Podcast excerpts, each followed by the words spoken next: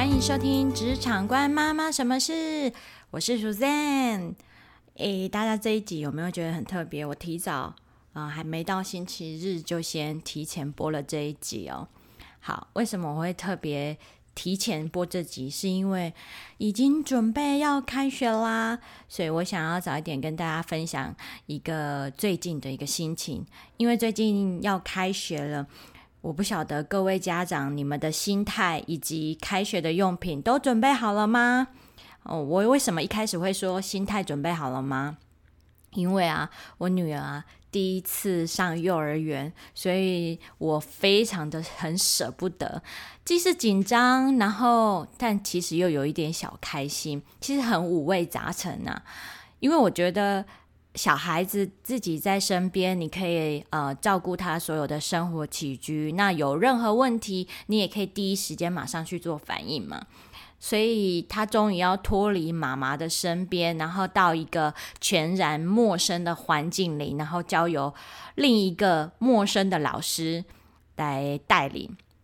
我自我自己是还蛮紧张的啦，那当然我也希望尽量自己的内心不要那么紧张，因为其实你如果表现出很紧张的话，小孩其实对你的跟在你身边，他其实也会感觉到，哎，妈妈好像对于我要去上幼儿园的这件事情，嗯，很紧张，所以可能连带的也会把这样子的紧张感把它呃传染给小孩，所以我尽量就是很。平淡的，然后告诉他，可能上幼儿园的时候，他可能会面临到的问题，或者是需要帮忙的时候，可能可以去找谁。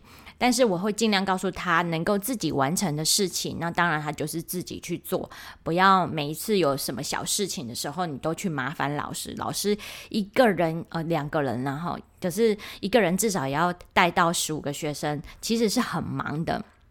那。在小孩小孩要上幼儿园前啊，我觉得我自己坦白讲，我自己有分离焦虑症。分离焦虑症不是小孩哦，是我大人哦。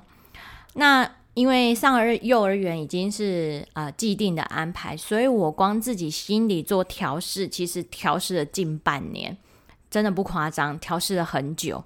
因为嗯不晓得诶，因为小孩要脱离这襁褓，我就是觉得真的很舍不得。那也因为自己这过程当中，我自己安排就是，呃，可能多看一些亲子教养的书啊，然后可能有谈到亲呃分离焦虑症的这一块，我就会多大量的阅读这方面的资讯，然后让自己就是放宽心呐。所以现在还算是。放宽心吧。那现阶段也就是让孩子能够提前去认识幼儿园的环境，然后让他知道那那方面多一点的资讯。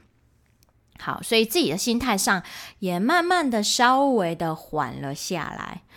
现在是这样觉得啦。不过我还没有真正的去面临到就是真正的分开去上学哦，所以自以为缓过来，到底有没有真正真正的？舒缓过来呢，其实这一切还是未定数哦。好，我希望我能做到，我的小孩也一定能够做到。大家都做得到，没道理我和我小孩做不到吧？好，所以希望我的我和我小孩能够加油。好，不过我我主持到现在，大家应该知道说，诶，我的标题好像有特别邀请一个来宾来哦。对，因为我开头了这么久，都还没介绍我的来宾呢。好，那先正式一下介绍，我今天邀请的来宾是黑心采购阿杜。好，那我为什么会邀请黑心采购？其实这也是一个偶然的状态，因为之前呃。我在搜，因为要准备开学，小孩幼儿园要上学的物品嘛，所以我在搜寻一些资料的时候，就有发现，哎，前阵子呃，Podcast 频道有一个叫阿杜，叫黑心采购，那他的频道名称是黑心采购嘛，我就很好奇，点进去看，哎，发现他有在介绍有关于呃厨具啦、家用品类的，那特别有一集在讲保温瓶的一些概念。他采购的经验这样子，那我就好奇有去听了一下。那因为我就是在准备小孩子的保呃水壶啊、保温瓶啊，然后就发现说，诶，这里面有很多的观点是我之前都没有特别注意到的。比如说，我当然会想要采就是采买一些小孩子嗯合格、安全、卫生的这样子的用品。但事实上，它到底有没有合格、安全？其实，诶，我还真的不是那么的清楚诶。所以我透过他的描述，就更清楚说我接下来要买的东西。是要怎么样成功？他其实那个频道完全没有工商哦，就单纯是在介绍他之前的采购的经验值。那特别他是用这类型的专业，那我就觉得还蛮特别的一个频道。所以因而就从这个频道，然后认识到阿杜。好，那这就是我为什么有有这个机缘，然后能够邀请他来加入我这个频道，然后做这样子的一个介绍。所以。呃，废话不多说，他在旁边也等了很久，那我们就掌声欢迎他，哟呼！好，没有人掌声啊，所以我自己欢呼你，这样可以吗？好好，那我们请阿杜先做一个自我介绍。Hello，各位听众朋友，大家好，我是阿杜。呃，我目前是一个贸易公司的采购，那我主要的工作内容呢，就是会去。呃，各个国家去搜寻一些新的供应商，吼，像德国的法兰克福啦，美国的芝加哥，或是大陆的广交会，都是我必定每年固定一定要去参加的一些展览。从当中我们会找到一些新的供应商，这个样子。哦，那你之前的工作经验有没有比较特殊，让你觉得印象深刻的？的事件哦，有的，呃，像你们今天讨论的主题是保温杯嘛？那我过去曾经就接过国内一个蛮大的连锁店的一个赠品的案子，保温瓶赠品的案子。他们那时候做一个活动，就是满额赠品。那那时候他们呃的需求还蛮紧迫的，就是他只给我们三十天的交期。那实际上以我们采购来说，一般交期是落在四十五天左右。那中间少了十四天的十五天的交期啊，对我们来讲就是非常非常的赶。那你们要怎么处理？呃，其实那时候我们就跟厂商那边去做了很多的沟通。那一般来说，我们在制作保温杯的时候呢，我们会包括它进货的原料都请厂商提供检验证明。那这次因为时间实在是太急迫了，那厂商就说，那他唯一的方法就是他去跟附近的工厂去调原料过来去进行生产，那可能就没办法像以前一样都附这个材质的检验报告。嗯，所以材质检验报告是厂商付的，不是你们自己会去检验哦？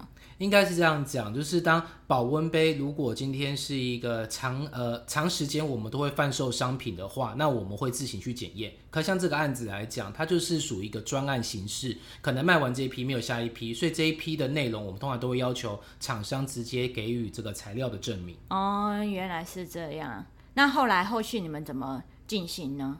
那其实那时候就是时间蛮紧迫的，那厂商只好从别的工厂先调来调货过来之后，就马上进行了生产。那最后面就是让我印象比较比较深刻，就在这边，就是当我们把货交给客户的时候呢，客户在全台湾大概有三百多个据点，那每个据点的柜姐他们会分开收到这些赠品，那其中有几个柜姐就发现了，它保温瓶里面生锈，对。怎么这么糟糕？对，那就是代表就是在我们当下的判断里面呢，其实就是它的材质可能出了一个很大的错误，因为一开始也没有检验报告，所以那时候我们就紧急的赶快把这些保温瓶回收回来。那那个案子其实也就赔了蛮多钱啦，因为你没办法按时的交货给客户。但我觉得还蛮幸运的，起码这批生锈的保温杯没有真的流到市面，被我们一般消费者可以使用到。嗯。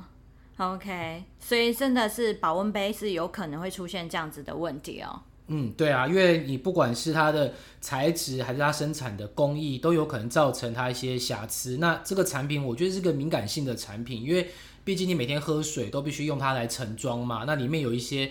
杂质生锈的部分，你也不想它溶解到水中这样子。对，所以我最近在帮小朋友开学季嘛，我在帮小朋友找保温杯的时候，就真的让我很困扰，因为我想说要让小孩子使用合格安全的产品，我我在挑选的时候，其实我不知道怎么样去挑选呢，所以我很偶然的在你的 podcast 上听到有类似这样的议题，所以我觉得今天很荣幸可以请你来帮我解解迷惑。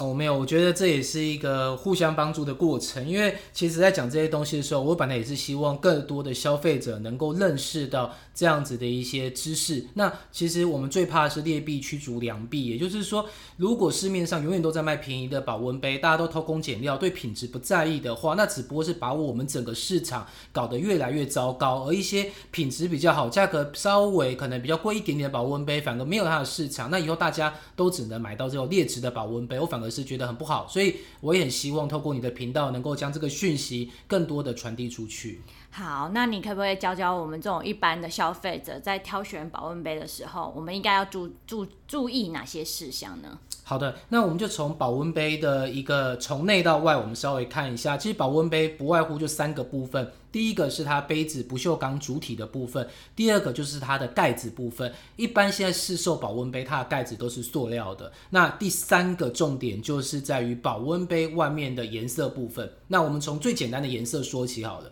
其实只要保温杯上的颜色，那基本上就是油漆。那油漆里面有所谓的甲醛，这个我们大家都知道。那可能它就是有很多的致癌物质。所以我极力去推荐大家是在买保温瓶的时候，你的杯身不要有颜色，它最好是不锈钢原色的，就是原来不锈钢的颜色，这样子就好哦。不要为了可爱漂亮就去买一些各种各式各样颜色的保温瓶。那在塑料盖部分呢？我觉得这个也是我们台湾之前很警惕的一个塑化剂的事件给我们带来的影响。我们知道塑化剂严重的话会影响到你的生殖的一个。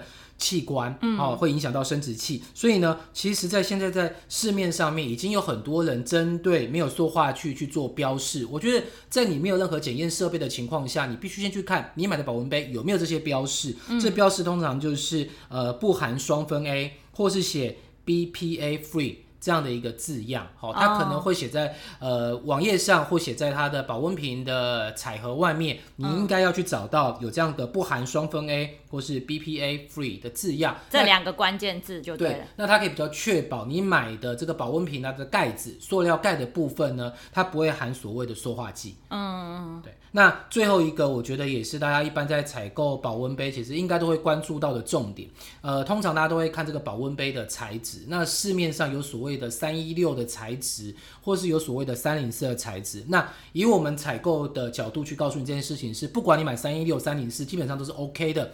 原因是三一六虽然是医疗级的不锈钢，但是它其实它比三零四更好的特性，它是抗强酸强碱。可你要想，你不可能让你的小孩去喝所谓的强酸 强碱嘛，对吧？所以其实实际上你不需要花到三一六的价格，三一六价格通常会比较高。我反而建议你把钱省下来，可能固定每一年都帮小孩准备一个新的。保温杯这样子反而是比较好的，嗯，因为像之前有一个新闻，他有提到，就是有一个中年男子，他用了一个保温杯，一用他用了二十年，最后铅中毒，然后导致肾衰竭而死亡。那我觉得这种状况都是在于，呃，他的保温杯其实使用过久了，哈，应该要去做替换，不然里面重金属。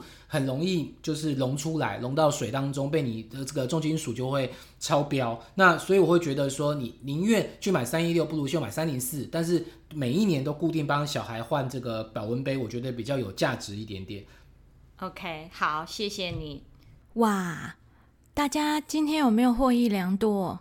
想不到小小的一个保温瓶，mega 还这么多，我还真的是没有想到哎。真的很多要注意的地方诶。好，所以我这一次幼儿园采购的一些用品啊，不外乎就书包啊、呃保温瓶、水壶啊、牙刷、牙杯啊等等的。真的，下次在选其他的产品类别的时候，真的要多多注意诶。但今天只有听到一个保温瓶，好像不太够诶。我其他买的东西，我好像也要注意这样子有没有合格、安全的这样子的一个用品，还真的要注意的细项还蛮多的。你你下一次再出一个，嗯，什么样子的幼儿？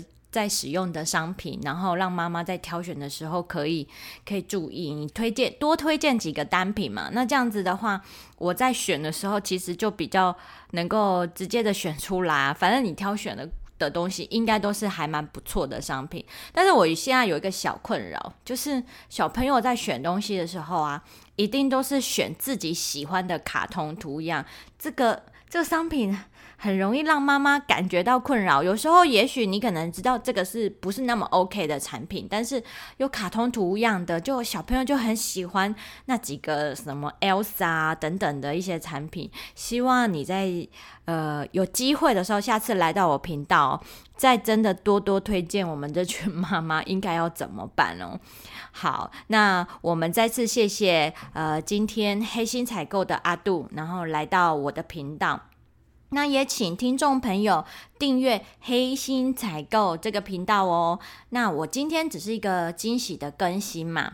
周日呢，我还是会持续正常的更新哦，所以喜欢我的朋友千万不要错过我的星期日的更新。那同时呢，如果你还没订阅我的频道的听众朋友们，赶紧订阅哦！